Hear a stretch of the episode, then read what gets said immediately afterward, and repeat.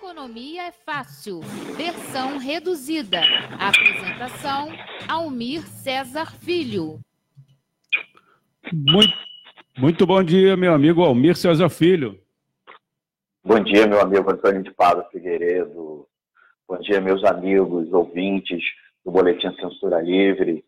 Prazer voltar a falar com vocês ao vivo, comentando os destaques do noticiário econômico do dia, trazendo um pedacinho do Economia Fácil, né?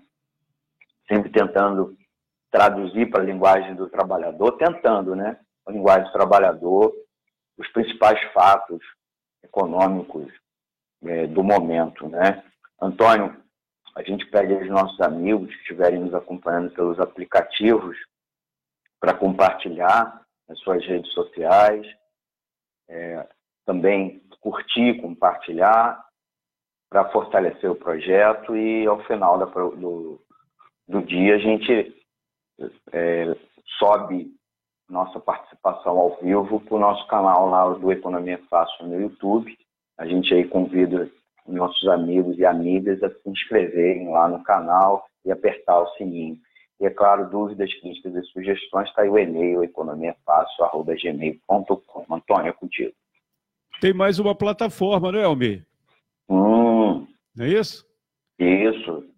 Diz então, aí, o podcast, Antônio. Isso, é só você entrar lá é, nesses agregadores de podcasts e digitar lá o, o é, Censura Livre. Aí já tem o de ontem, a participação do Almir César Filho já está lá, né? A primeira de 2020 ao vivo, porque durante janeiro a gente reprisou aqui as participações sempre brilhantes do nosso amigo Almir Cesar Filho aqui no Boletim Censura Livre. E já tem lá é, também nessa outra plataforma. O destaque de hoje: Brasil tem 13,6 milhões de pessoas morando em comunidades. Por favor, Almir. É, Antônio, estou trazendo a gente comentar hoje uma, uma matéria que anda circulando no jornalismo econômico, chegou a, a ter também um destaque no, no jornalismo não econômico, né, no, de notícias gerais, que é uma pesquisa realizada pelo, pelos institutos Data Favela e Locomotiva, e encomendada pela comunidade do. É, é uma pesquisa bem bacana, mas eu queria destacar aqui, comentar outros aspectos é, da pesquisa que a grande imprensa não procurou apro aprofundar nas suas matérias. Né? É, a matéria em si é que os moradores de favela, né, as, as ditas comunidades, né, antigamente a gente chegou, chamava também de comunidades carentes, embora o termo técnico frequentemente usado na área de economia, na área de sociologia e, especialmente urbanismo, é, é assentamentos precários, né? São, é, mas eu vou resumir como favela aqui. É, os moradores de favelas movimentam algo em torno de 119,8 bilhões de reais por ano. E o Rio de Janeiro é o único estado do Sudeste com mais de 10% da população vivendo em favelas. Isso é, é bem é, duro, mas são os dados da pesquisa que a gente precisa falar. Né? É, o Brasil tem 13,6 milhões de pessoas morando em favelas e seus moradores movimentam 119,8 bilhões de reais por ano, que é uma quantia considerável, né? Uma parte importante do PIB brasileiro, né? A soma de todas as riquezas do país. As favelas movimentam um volume de renda maior que 20, que 20 das 27 unidades da federação. É, os dados são da pesquisa Economia das Favelas, Renda e Consumo das Favelas Brasileiras, desenvolvida pelos institutos Data Favela e Locomotiva e encomendado pela comunidade DOR. Os favelados, é, segundo né, os pesquisadores, os, são considerados empreendedores natos. A gente vai conversar um pouco sobre isso. Essa pesquisa, segundo também os, os, os representantes é, dos organizadores da pesquisa comprovaria isso. E, obviamente, é preciso que a sociedade reconheça a potência econômica e social desses territórios e cada vez mais gere oportunidade para seus moradores desenvolverem suas habilidades e criatividade. Essas, inclusive, são algumas das palavras mencionadas pelo Celso Ataíde, o CEO do Favela Holding e fundador do Data Favela. Já para o presidente do Instituto Locomotiva, o Renato Meirelles, há poucos dados sobre a realidade desse território e das oportunidades que existem neles. É, muitas vezes as pessoas enxergam a favela só como o território da violência e tendem a generalizar a favela só pelas questões negativas, como a falta de segurança. A grande favela, e o que existe, a grande fala, né, o que existe na favela é a falta de oportunidade. Essa falta de oportunidade alimenta o preconceito que os moradores da favela, que os moradores do asfalto têm da favela, acaba criando barreiras para que esse mercado consumidor consiga atingir produtos de boa qualidade e eles tenham boas oportunidades no mercado de trabalho, disse né, o Renato Meirelles. É, chama atenção algumas coisas. Né? Obviamente que o viés da pesquisa, ou pelo menos das conclusões das pesquisas, visa muito mais chamar a atenção, analisar e chamar atenção para o potencial econômico da favela como um mercado de trabalho, como um mercado consumidor. Então, é, sem dúvida nenhuma, um viés pró-mercado, né? mesmo que seja por uma, por uma ótica é, das comunidades, né? desse, desse tipo de território. Mas é, é nítido isso. Né?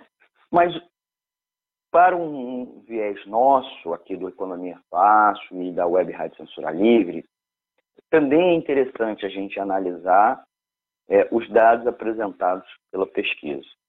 Por exemplo, o levantamento revela que 89% dos moradores de favela estão em capitais de região metropolitana. Então, a favela é um tipo de organização territorial metropolitana. O Rio de Janeiro é o único estado da região sudeste com mais de 10% da população vivendo em favelas. Então, isso chama atenção e pode explicar, inclusive, o poder de o crime organizado, as facções do crime, sejam as facções do narcotráfico, como as, e as milícias, têm sobre o território do Rio de Janeiro. Então, porque um contingente populacional muito grande está né, em favelas. Então, obviamente, é, que é, explica o peso que a criminalidade é, e do que, que controla esse tipo de território tem sobre o conjunto da população, inclusive para além né, da própria comunidade, porque uma parte considerável da população do Rio de Janeiro mora em comunidades. Então, esse é um outro fato para a gente destacar. Outra coisa, as regiões norte e nordeste registraram o maior percentual de pessoas vivendo em favelas. Então, elas de 5 a 10%. Os estados da Amazonas, Pará, Maranhão e Pernambuco têm mais de 10% da população vivendo em favelas. Então, a favela não é só um fenômeno do sul-sudeste. Muito pelo contrário. É, o norte e nordeste, inclusive, são, são estados com uma população inclusive é, muito mais pobre, uma percentagem da população pobre muito maior, é, também, por isso mesmo, vivem em favelas. E podem explicar, inclusive, essa ascensão da, do crime organizado é, de, ligado ao narcotráfico, ligado ao controle de, de, de território, né, muito grande no norte e nordeste nos últimos anos, porque boa parte da população nesses estados vivem em favelas. O levantamento revela que os moradores estão otimistas com suas vidas pessoais para o ano de 2020. 80% estão otimistas com a vida financeira, 80% com saúde, 84% com a vida familiar, 76% com a vida profissional, 72% com a vida amorosa 71% com a vida física. É uma população otimista, apesar muitas vezes viver em comunidades é, precárias e com problemas de renda. Elas são pessoas otimistas e o otimismo é um traço muito grande do brasileiro em geral, né? Mesmo nos últimos anos, outras pesquisas mostrando o quanto o otimismo diminuiu no conjunto da população brasileira, é, nas comunidades ele é francamente majoritário.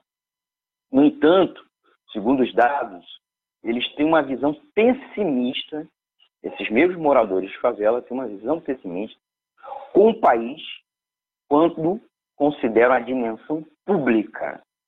43% responderam que o governo vai piorar. Olha só, apesar de toda a popularidade, mesmo declinante, né, e com uma avaliação muito negativa do governo Bolsonaro, né, a avaliação dos moradores de favela é que o governo brasileiro vai piorar em 2020. 39% acreditam que a segurança pública vai piorar e 38% avaliam que a saúde pública também vai piorar. Então, esse otimismo não, é, não é, chega à dimensão pública, é muito mais na dimensão privada. Então, inclusive, de acordo com o estudo, o otimismo dos moradores de favela com suas vidas pode ser explicado pela crença no seu esforço pessoal. Então, é, é, uma, é um otimismo calcado no quê? Pé na tábua. Vamos sobreviver. Depende de mim. Né? É, de certa maneira, até um aspecto um pouco individualista, né? na qual as pessoas chamam para si a responsabilidade. Então, 64% dos entrevistados acham que depende de si, de si, fazer a vida melhorar.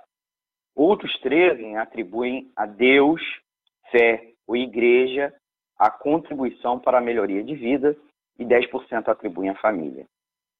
Apenas 5% dos entrevistados responderam que o governo federal e o presidente podem contribuir para a vida melhorar e 1% atribuiu a responsabilidade ao prefeito da sua cidade. Então vocês veem é, que é, é um otimismo individual calcado na, na responsabilidade de si para si e outra coisa é o peso que tem aspectos religiosos e da família nas comunidades.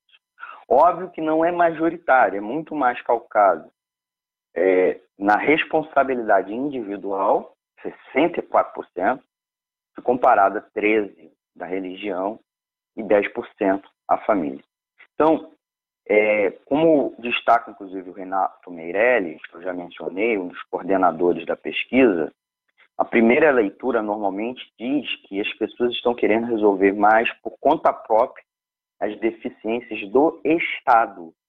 Mas o que a gente vê na prática é que depois de tantos anos, com uma tribulação política muito grande, eles não acreditam mais que a solução virá de fora. Eles não têm mais tempo para esperar políticas públicas ou privadas para melhorar de vida. Então, eles também não estão esperando ações do mercado, né, das empresas, para melhorar de vida. É por isso, inclusive, também chama atenção o Renato Meirelles, os moradores das favelas estão empreendendo, correndo atrás do próprio negócio e chamando para si a responsabilidade pela própria vida. Isso não é um cenário ruim, também chama atenção Meirelles, mas é fruto não apenas da vontade empreendedora, mas também do descrédito que a população da favela passa a ter com as instituições. Então, chama atenção isso é, na pesquisa para nós. Um profundo descrédito com o conjunto das instituições, né, um descrédito ou mesmo é, não depositar né, expectativas nessas instituições, inclusive com as instituições privadas, não é só as instituições públicas. E outra coisa, é um empreendedorismo não baseado numa, é, uma vocação, é um empreendedorismo por necessidade. Né? Já que o Estado, ou mesmo o mercado, não chegam às comunidades, ou não chega à população das comunidades, é, elas têm que correr atrás da própria sobrevivência. Então, elas se esforçam e elas próprias, elas próprias empreendem. Então, esse é um tipo de empreendedorismo por necessidade muito importante e que não se estende é, à dimensão econômica, mas também na própria percepção da realidade né, e na confiança das instituições. Então, essa é uma, uma pesquisa muito importante. Procurei aqui chamar a atenção para uma dimensão para além é, do que vários é, veículos da grande mídia chamaram, cham, é, procuraram noticiar, que é mais o, o tamanho do mercado consumidor, o tamanho do mercado, mas pode inclusive nortear essa pesquisa. Ações dos movimentos sociais ou mesmo dos partidos da esquerda, nesse momento que disputam a consciência, especialmente dos segmentos CD e E da população, né, com relação, eh, disputam com a direita, especialmente, em particular com a extrema direita, né? Então é uma pesquisa importante que é, eu convido, inclusive, nossos amigos ouvintes a acompanhar, ler na íntegra que está disponível na internet. Tá bom, Antônio? É com você aí no estúdio. Albi, muito obrigado pela sua participação. Nós disponibilizamos aqui, é, numa transmissão na, no perfil Censura Livre e também vamos fazer isso na nossa página, o link desse da fonte né, que você trouxe, muito importante aí, parabéns pela é, exposição. Obrigado, Antônio, por você estar é, tá aí oferecendo aí nossos ouvintes, ter colocado aí o link. Tá? E peço aí nossos amigos ouvintes que tiverem alguma dúvida, uma crítica, sugestão, deixar uma mensagem na, na própria postagem, um comentário na postagem, mandarem uma mensagem aí para o nosso WhatsApp, da, da Web Rádio Censura Livre, ou deixar um e-mail, do, mandar uma mensagem o e-mail do programa, né, que é o economiafaço.gmail.com. Tá bom, Antônio? Muito obrigado. É, me despeço de você, me despeço dos nossos ouvintes. E no final é, do dia vai estar lá no canal do YouTube, né? O vídeo referente aí à nossa participação. E Convido aí quem pegou pela metade a acompanhar pelo nosso canal do YouTube e, e também né, pelo nosso perfil nos agregadores de podcast, né? Essa outra opção para o nosso público. Falou, Antônio. Até amanhã. Um grande abraço. Um ah, excelente... Muito, é, desculpa, Antônio. Eu tenho que lembrar que amanhã tem o Economia Fácil Gestão Estendida, né? Pô, já ia esquecendo convidar os ouvintes para amanhã às 20 horas, né? E o tema, Antônio, pô, já vou adiantar o tema, né? Que a gente daqui a pouco vai postar nas nossas redes. Nós vamos falar da, da participação do Paulo Guedes em Davos, né, em Davos, na Suíça, é, o Fórum Econômico Mundial, as perspectivas, inclusive, de, não só do Paulo Guedes, de toda é, a comunidade econômica mundial, e dar uma pincelada na visita também de Jair Bolsonaro na Índia, tá bom? Então, o tema de, de amanhã é o, foi o balanço do Fórum Econômico Mundial e a participação do Brasil nesse espaço dos grandes capitalistas internacionais. Antônio, com você no estúdio. Obrigado e até amanhã. Um grande abraço, um excelente dia. Tchau, tchau.